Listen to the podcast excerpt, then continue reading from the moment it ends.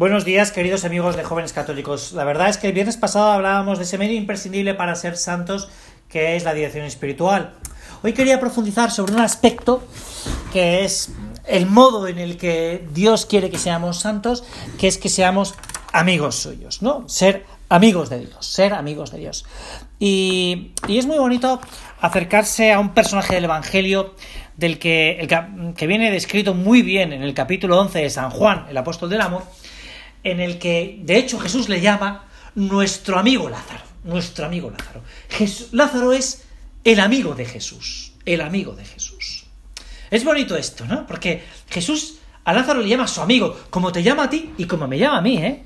Somos los amigos de Dios, ¿no? Los amigos de Dios. Esto es muy bonito, muy bonito, porque, porque, la, porque la santidad es la amistad. La santidad es ser amigo de Él, ¿no? No sabemos cuándo surge la amistad entre Jesús y Lázaro. No sabemos tampoco si Jesús, después de haber resucitado, se le aparece a Lázaro. Sin embargo, sabemos que, que Jesús en Betania es el lugar donde, de forma tranquila y apacible, puede contar sus preocupaciones, sufrimientos, alegrías e ilusiones a sus amigos, a Marta, a María y a Lázaro. Betania para Jesús es un remanso de paz. Y esto nos introduce ya en un aspecto muy importante, muy importante, que es cómo es mi oración. si mi oración es también un remanso de paz. Si Jesús, cuando yo rezo, pues, de hecho, sale en la liturgia de la Santa Misa, ¿no? La paz esté con vosotros, que es además, lo pronuncia el sacerdote después la proclama el sacerdote, después de la presencia de Jesucristo, después de la consagración, después de que Jesús esté en el altar. La paz esté con vosotros. Es decir, ¿cómo es mi oración? Porque claro, hay muchas veces que tu oración y la mía, en vez de ser un remanso de paz, es un remanso de agobio, de angustia, de amargura, de queja. Oye, es que puede que en esa oración, pues realmente no esté Jesús no esté muy presente de Jesús, ¿no? Cuando nos estamos todo el día quejando, Señor, pues es que esto, oye, es que la oración tiene que ser Betania, tiene que ser Betania, un lugar de paz, que estés tranquila, que estés tranquilo, que estás hablando con Dios, con aquel que te ama, ¿no? Con aquel que te ama. Por lo tanto, tiene que haber una enorme tranquilidad por tu parte y por la mía, ¿no? No solo es eso, sino que es el lugar que con sencillez y naturalidad se hablan los que se quieren. Es decir, es el lugar en el que la oración es el lugar, el lugar de la amistad, en el que Jesús me puede, me tiene que poder hablar con gran sencillez y con gran naturalidad. Es decir, el lugar de la confianza, el lugar de la confianza entre Lázaro, Marta y María con Jesús. No hay más que ver el momento de la muerte de, de Lázaro, que es donde yo quería que nos detuviéramos en el pasaje de hoy. Que nos detuviéramos a Es, es, precioso, ¿no? Como describe San Juan, que Lázaro se pone enfermo y no conocemos la gravedad de la enfermedad de Lázaro, pero podemos suponer que, bueno, porque en aquella época cualquier enfermedad, pues podía suponer un gran riesgo para la vida, porque no hay los medios técnicos que ni humanos del conocimiento de la medicina que disponemos hoy, y empieza a evolucionar la enfermedad y las hermanas Marta y María se ponen nerviosas porque ven que Lázaro pues empeora. Lázaro se va a ir, Lázaro se va a ir. Y entonces deciden buscar a Jesús, deciden buscar al maestro, deciden buscar al amigo. Claro, en aquella época, y esto es un punto importante, eh, en aquella época no había teléfonos móviles, ni teléfonos fijos, no había correo postal, no había WhatsApp, no había Facebook, no había Instagram, no hay directos, no hay, no hay. ¿Cómo es posible, por tanto, que las dos hermanas pues localicen a Jesús? Bueno, aquí hay un dato interesante, que es que Jesús no está muy lejos de Betania, está a dos días caminando. Es muy posible, por tanto, que Jesús a lo mejor hubiera pasado antes por allí y hubiese comunicado a las dos hermanas dónde iba a estar. Y esto es un punto muy interesante de la amistad. Es decir, los amigos saben dónde están y Jesús, que es nuestro amigo, sabe dónde estamos. No lo sabe como un cazador, sino lo que lo sabe como un jardinero.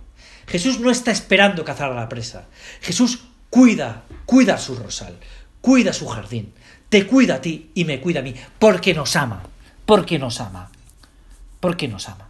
De hecho, el mensaje que les manda a transmitir las hermanas a Jesús es un mensaje súper escueto, súper sencillo, pero súper descriptivo. Y además que nos va a servir y nos puede servir de ejaculatoria para ti y para mí. Señor, mira, aquel a quien amas está enfermo. Ya está. Es que no hay que decir más. A los amigos no hay que decirles más. A Jesús no tenemos que decirle más. Señor, Jesús, mira, estoy enfermo.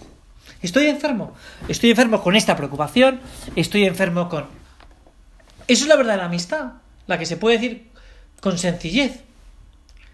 Jesús... Eh, bueno, Jesús, como lo vamos a ver y describe San Juan, pues eh, en, ese capítulo 11 ¿no? de su Evangelio, pues hay cosas pues muy interesantes sobre la amistad de Jesús y de Lázaro, ¿no? Pero hay un punto en el que a mí me gustaría que nos detuviéramos también, porque nos describe muy bien cómo es la amistad y nos describe muy bien cómo es Jesús, ¿no? Jesús, después de, estar dos días, de decidir no ir, decidir no ir, se produce un diálogo muy bonito con sus discípulos, un diálogo muy interesante. Después de estar dos días, les dice, vamos otra vez a Judea. Y los discípulos le dicen a Jesús, Rabí, hace poco te buscaban los judíos para lapidarte, y ¿vas a volver allí? ¿Qué es lo que hace Jesús? Bueno, solo hay que pensar un poco lo que supone y lo que va a suponer para la vida de Jesús este encuentro con Lázaro, la reanimación de Lázaro, que es ya su sentencia definitiva. Los judíos esto no se lo perdonan. No se lo perdonan. Jesús, los judíos, los judíos van a lapidarte. Vas a volver allí. Y Jesús, por un amigo, hace lo que haga falta. Jesús, por un amigo, por ti, por mí, hace lo que haga falta. Si es que lo hemos escuchado muchísimas veces. Ha entregado hasta la última gota de su sangre por ti y por mí. Oye, es que Jesús nos ha amado primero. Es que la delicia de Jesús es estar con sus hijos, los hombres. Oye, déjate amar por Jesús. Eso es la amistad. Si es que esto es muy sencillo, es dejarse capturar por Él. Y nosotros lo tenemos muy fácil si hacemos muy bien la oración. Si la oración no se convierte en esta, en, en la caja de las quejas. En la caja de las quejas. En estar todo el día, perdona que te lo diga así, llorando. Llorando. Porque es que hay gente que solo llora en la oración. La oración es un remanso de paz, donde es verdad que Dios a veces nos muestra con claridad la cruz, pero junto a la cruz nos da toda su ayuda. Mira, me ha pasado esta mañana. Me ha pasado esta mañana y me he quedado muy pensativo porque estaba dando una plática a unas niñas eh, eh, muy pequeñas, muy pequeñas, y, entonces en un determinado momento eh, he preguntado, ¿no? He preguntado, oye, ¿queréis ir todas al cielo? Y entonces han empezado a levantar las manos, ¿no? Han empezado a levantar las manos, y claro, pues yo pensaba que iban a levantar las manos todas, todas, ¿no? Ha habido una que no. Y me he acercado a ella. Y le he preguntado, ¿y tú por qué no quieres ir al cielo? Porque no quiero perder a papá y a mamá. Es muy bonito eso. Es muy bonito. Pero es que el cielo es estar con papá y con mamá. Es que a veces tenemos miedo de Dios. Tenemos miedo de la amistad de Dios. Y eso es un problema para ti y para mí. ¿eh? Porque es que a veces no queremos ser amigos de Dios.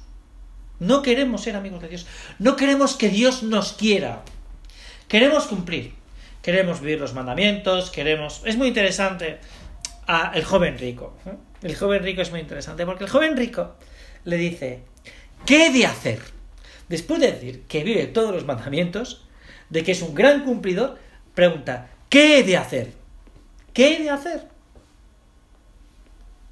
¿Se lo preguntas tú? ¿Me lo pregunto yo? Señor, ¿qué he de hacer? Y el Señor en la oración se lo responde como un amigo. Vende todo lo que vienes, vende todo lo que tienes y vente tras de mí. ¿Qué le va a pedir un amigo a otro? Pues que le siga, que le siga. Si es lo más lógico del mundo, que le siga. Cuando Dios te quiere y te ama, lo único que te pide es que le sigas. Es que tú seas amiga de Él. Que seas amigo de Él. Pero con un amor incondicional, como es el que Él nos tiene a cada uno de nosotros. Es que, oye, voy a Betania, voy a la casa de Lázaro, a, curarle de esa enfermedad. De hecho, lo dice el Señor, es muy bonito porque dice, Dios, Lázaro está dormido. Y entonces dicen, pues entonces ya se salvará, dicen los discípulos, no te preocupes, no vayas, ya se salvará, si está dormido ya despertará. Y entonces el Señor tiene que decirle, no, Dios, Lázaro ha muerto, Lázaro ha muerto, tenemos que ir, porque Lázaro ha muerto. Es cuando Felipe dice, vayamos nosotros también y muramos con él. Bueno, pues esto es la amistad. Esto es la verdadera amistad con Jesús. Quería terminar diciéndote que para que esas angustias que salen en nuestra oración, esas quejas que salen en nuestra oración, esa intranquilidad que sale en la oración, ese es el tema de nuestra dirección espiritual. Ese es el tema que tenemos que hablar en la dirección espiritual. Porque es el tema de nuestra vida. Porque es el tema de nuestra oración.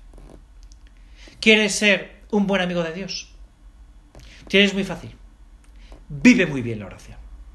Sea alma de oración. Y verás cómo te enamoras de Él.